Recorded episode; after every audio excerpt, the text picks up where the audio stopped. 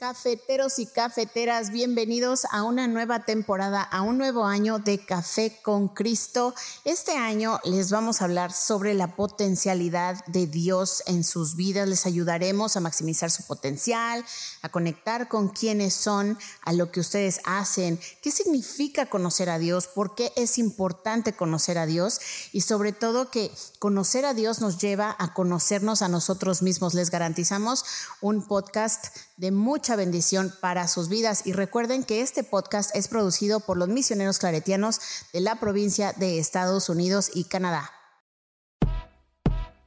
Eh, buenos días, buenas tardes, buenas noches. Un café con Cristo cualquier hora cae bien, así que trae la taza la cuchara. Prepara tu corazón para la nueva temporada de Café con Cristo. Hey, hey, hey, mi gente, Dios te bendiga. What's up? What's up?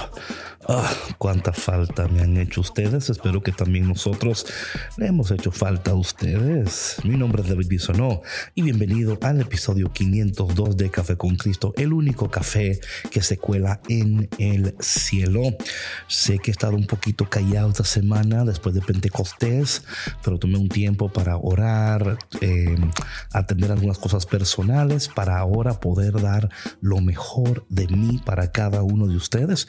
Espero que también tú hayas tomado tiempo para descansar y para preparar tu alma, tus oídos, tu mente, tu corazón para lo que Dios quiere seguir diciéndote, haciendo en ti.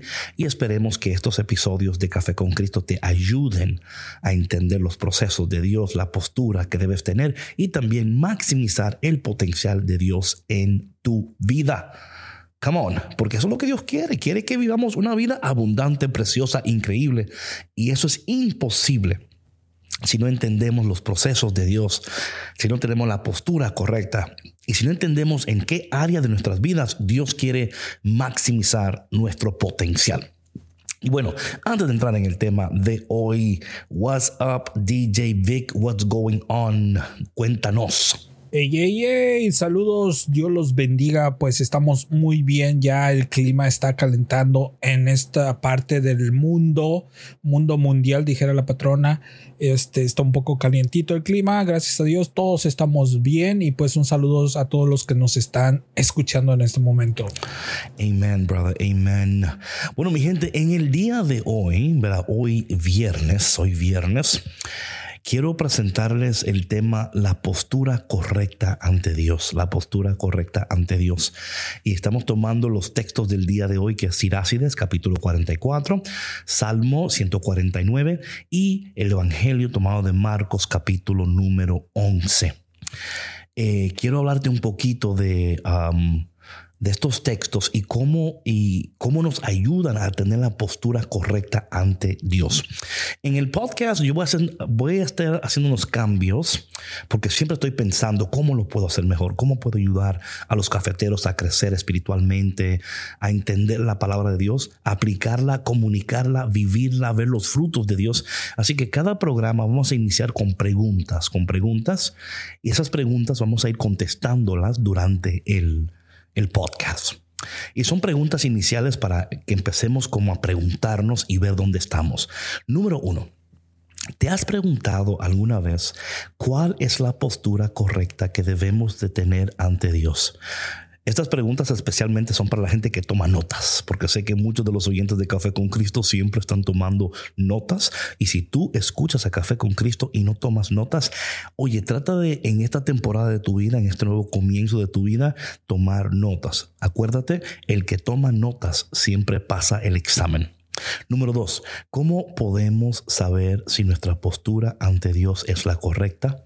Y número tres, ¿estamos dispuestos a cambiar nuestra postura si descubrimos que no es la adecuada? Si descubrimos que no es la adecuada. Son los textos del día de hoy, como le dije, son Sirácides, Sal, el Salmo 149 y Marcos.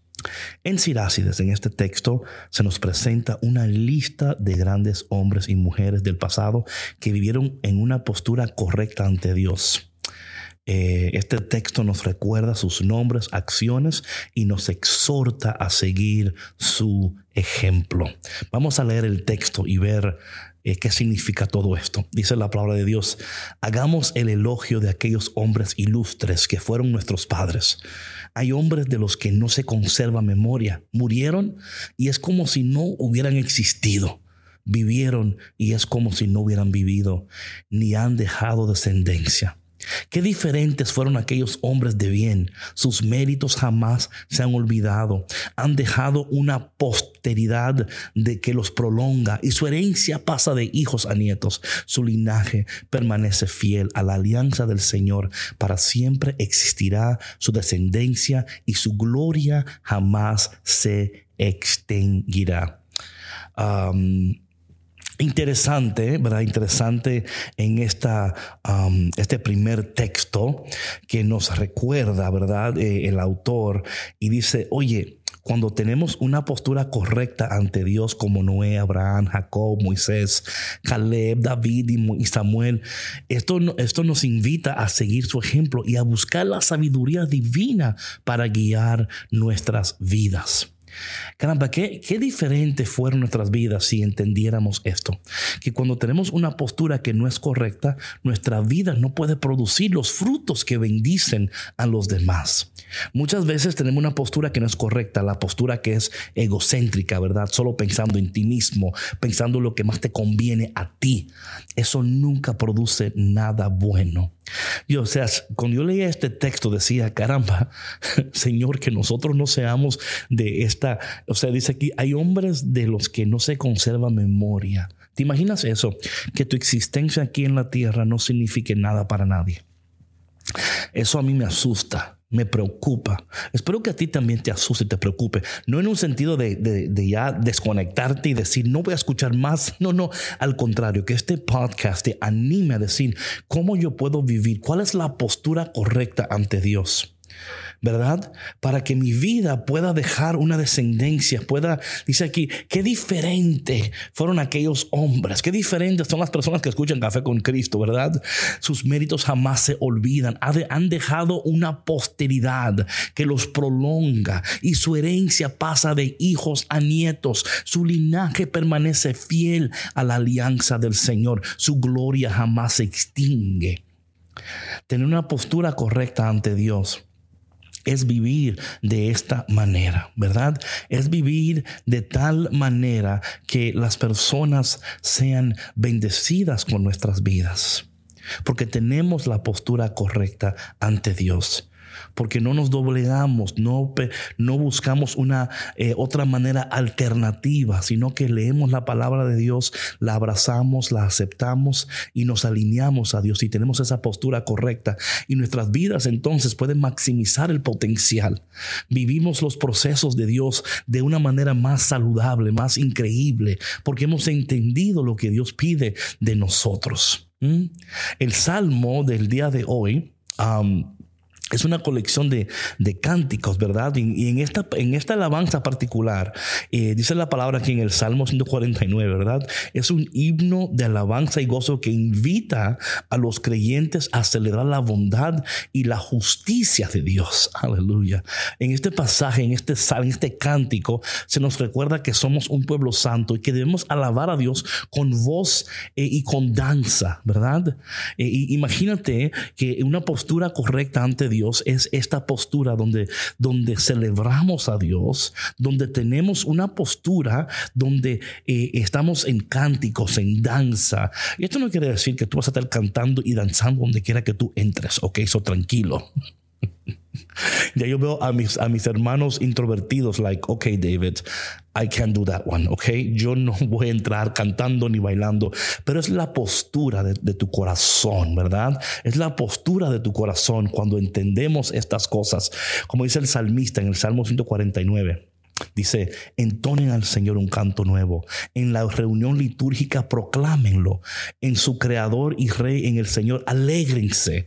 Right? Dicen que esa es la postura. Es, está hablando de una postura donde, donde tu corazón está alegre, donde tu vida se convierte en una danza. You, you know what I'm saying? O sea, no hay que bailar para bailar. you know, hay personas que ya tienen un ritmo. Like, we, you know, you have that music inside. ¿Quién dice amén a eso? Eso, ¿verdad?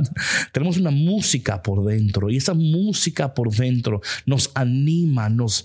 Imagínate, yo sé que hay personas eh, que cuando corren, hacen ejercicios, se ponen unos headphones y la música los le da ánimo. imagínate vivir una vida, una postura tal donde somos animados, somos bendecidos, somos llevados a nuevos niveles de gloria y de productividad y de amor y de poder, porque nuestra postura es tal.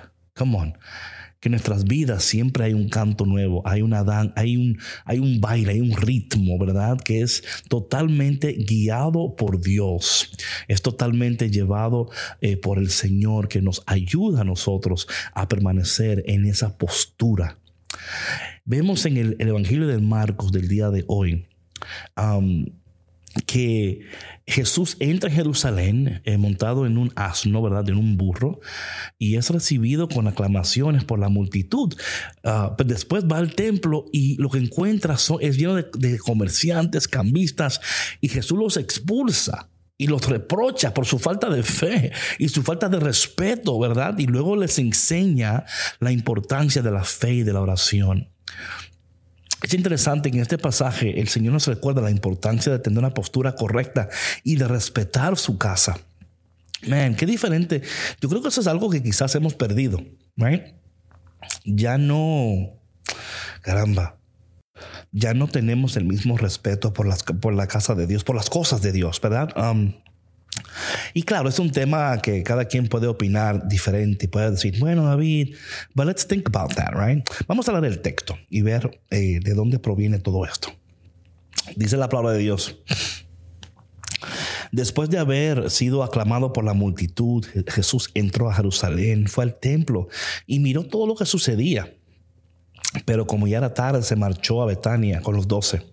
Al día siguiente, cuando salió de Betania, sintió hambre, viendo a los lejos una higuera con hojas. Jesús se acercó y al verla eh, se encontraba higos pero al llegar solo encontró hojas, pero no era el tiempo de higos. Entonces le dijo a la higuera que nunca jamás coma nadie frutos de ti.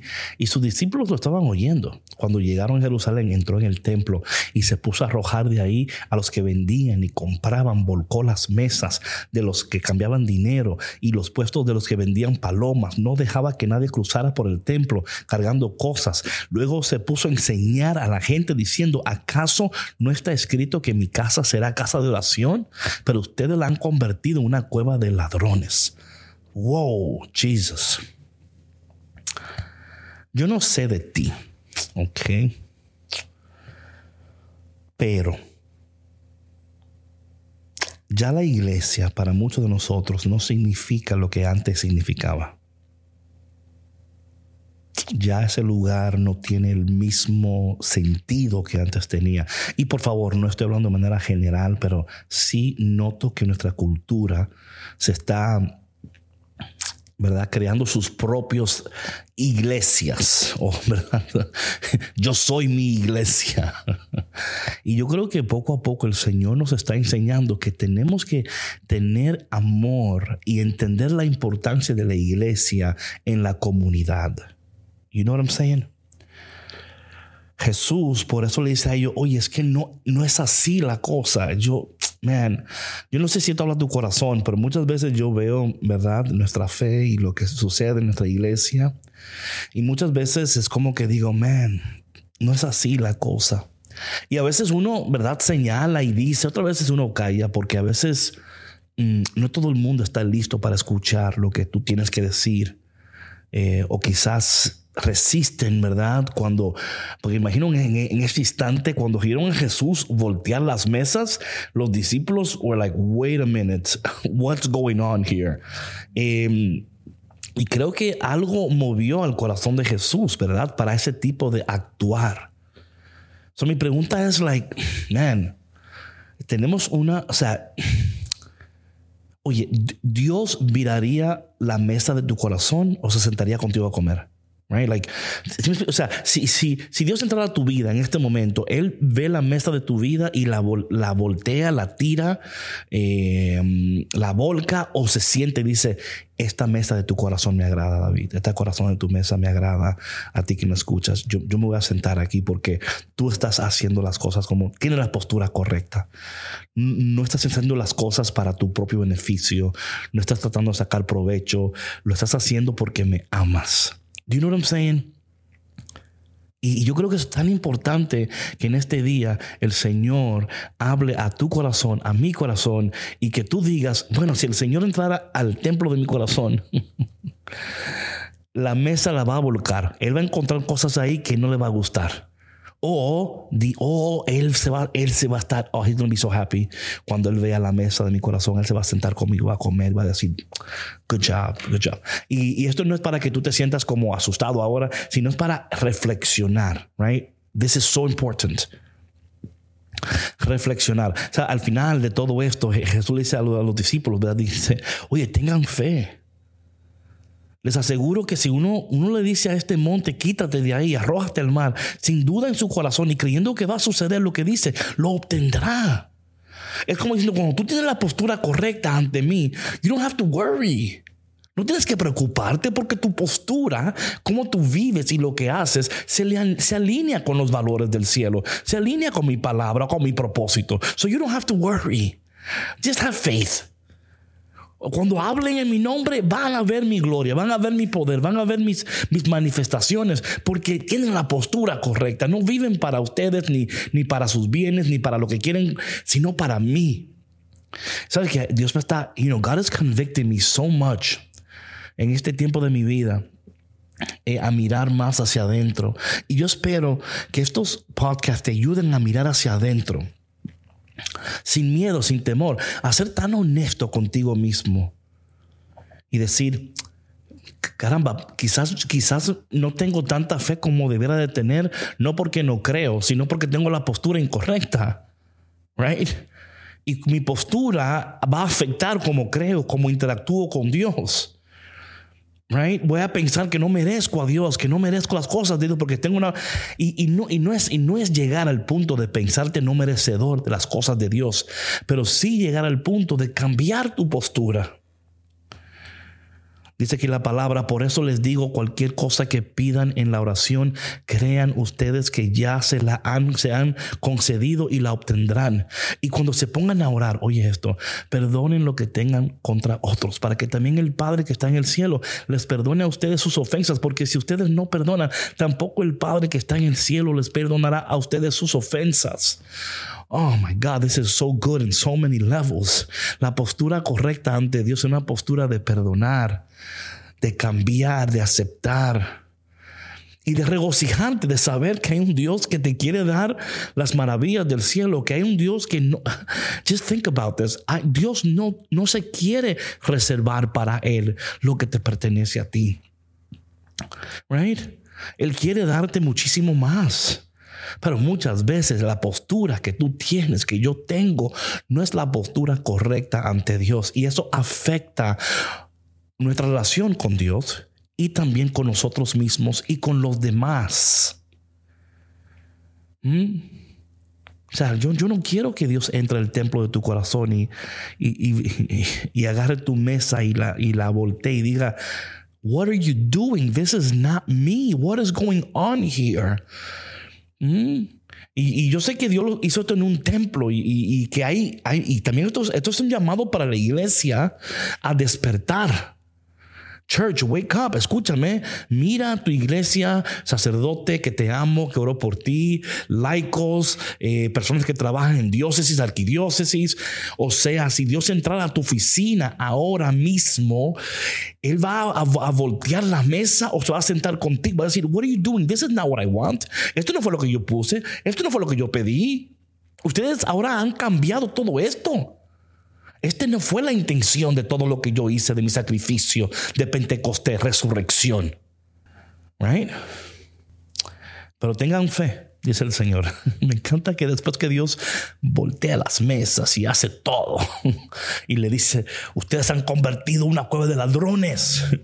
Pero Dios siempre termina y dice, you know what, but tengan fe. Like, you know, look, you're not doing it right. You're not, hay cosas que ustedes están, pero ¿sabes qué? Todavía pueden cambiar. Todavía pueden hacer lo que tienen que hacer.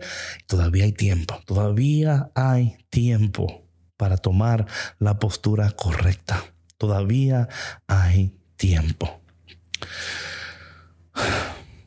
Cinco puntos importantes de los textos bíblicos que acabo de compartir. Número uno, la importancia de seguir el ejemplo de los grandes hombres y mujeres de fe del pasado, quienes vivieron en una postura correcta ante Dios y nos pueden servir de inspiración. Número dos, la importancia de la alabanza y la celebración en nuestra vida de fe, como se ve en el Salmo 149. Número 3. La necesidad de tener una postura de confianza, humildad ante Dios y de confiar en su poder y en su voluntad. Número 4. La importancia de buscar la sabiduría divina para guiar nuestras vidas, como se ve en el libro de Sirácidas. Número 5. La importancia de respetar la casa de oración y tener una postura adecuada ante Dios en todo momento. Señor, mm, tú eres tan bueno, Señor. Tú conoces nuestras mesas, conoces nuestras mañas, conoces nuestra, nuestra, eh, todo lo que está en nosotros, Señor, que a veces se quiere revelar en tu contra, se quiere resistir. Pero te pido que en este momento tú, Señor, pongas en nosotros la postura correcta para bendecirte, para alabarte, para vivir una vida de agrado que deje frutos para las generaciones venideras. Ayúdanos, Señor, a ser hombres y mujeres de fe, de perdón, de amor, de reconciliación Señor, tú pides esto de nosotros, porque es necesario. Así que en este día ayúdanos a tener la postura correcta mientras esperamos en ti y en tus promesas. En el dulce y poderoso nombre de Jesús. Amén. Amén. Bueno, mi gente, en cada, en cada episodio yo voy a también a dejarte con cinco maneras prácticas de poner en práctica lo que dicen los textos bíblicos de cada semana. Son esta semana Aquí van los, las cinco maneras prácticas de poner en práctica lo que dice la palabra de Dios. Muchas P. Número uno, busca y aprende los ejemplos de hombres y mujeres de fe del pasado. Right? Reflexiona en su vida, eh, y que esta reflexión y esta búsqueda te inspire a vivir una postura correcta ante, ante Dios. Número dos, dedica tiempo a la alabanza y a la celebración de fe en tu vida. ¿Ok? Canta, baila y celebra la bondad y la justicia de Dios en tu vida. Número tres, cultiva una actitud de confianza y humildad ante Dios. Confía en su poder y en su voluntad y recuerda que Él siempre está contigo. Número cuatro, busca la sabiduría divina a través de la oración y la lectura de la Biblia. Dedica tiempo a la meditación y a la reflexión sobre las enseñanzas y cómo aplicarlas a tu vida diaria. Y número cinco, que Dios nos ayude a respetar su casa y a cultivar una postura adecuada ante Dios tratar a los demás con amor, respeto y buscar siempre la voluntad de Dios en nuestras decisiones y acciones. Bueno, mi gente, espero que esta lista, que este episodio, que todo lo que quise compartido te ayude en este día a tomar una postura correcta ante Dios. Te voy a pedir, por favor, si todavía no lo has hecho, síguenos en todas nuestras cuentas de Spotify, de Apple. Eh, SoundCloud, YouTube, déjanos ahí, eh, sigue la cuenta, déjanos un comentario, déjanos un rating. En este año, en esta temporada, hay tantas personas que necesitan escuchar esta palabra. Recuerda que el éxito de este podcast depende de Dios, pero también depende de ti. Si Dios quiere, nos vemos el lunes en otro episodio delicioso, poderoso, increíble de Café con Cristo, el único café que se cuela en el cielo. Take care. God bless. Chao, chao.